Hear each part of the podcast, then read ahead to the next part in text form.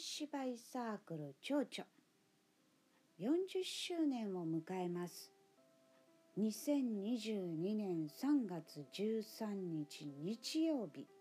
紙芝居サークル蝶々。40周年記念。よっといで春だよ。紙芝居。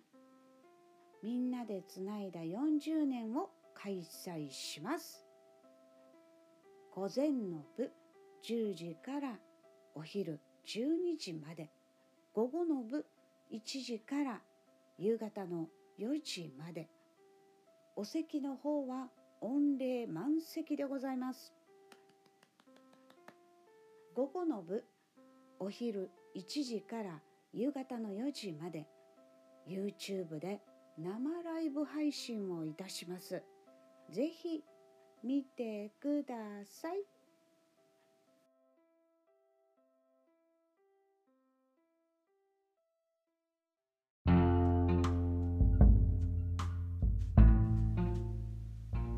よっといで。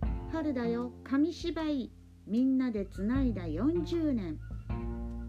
宝塚市文化芸術創造支援事業。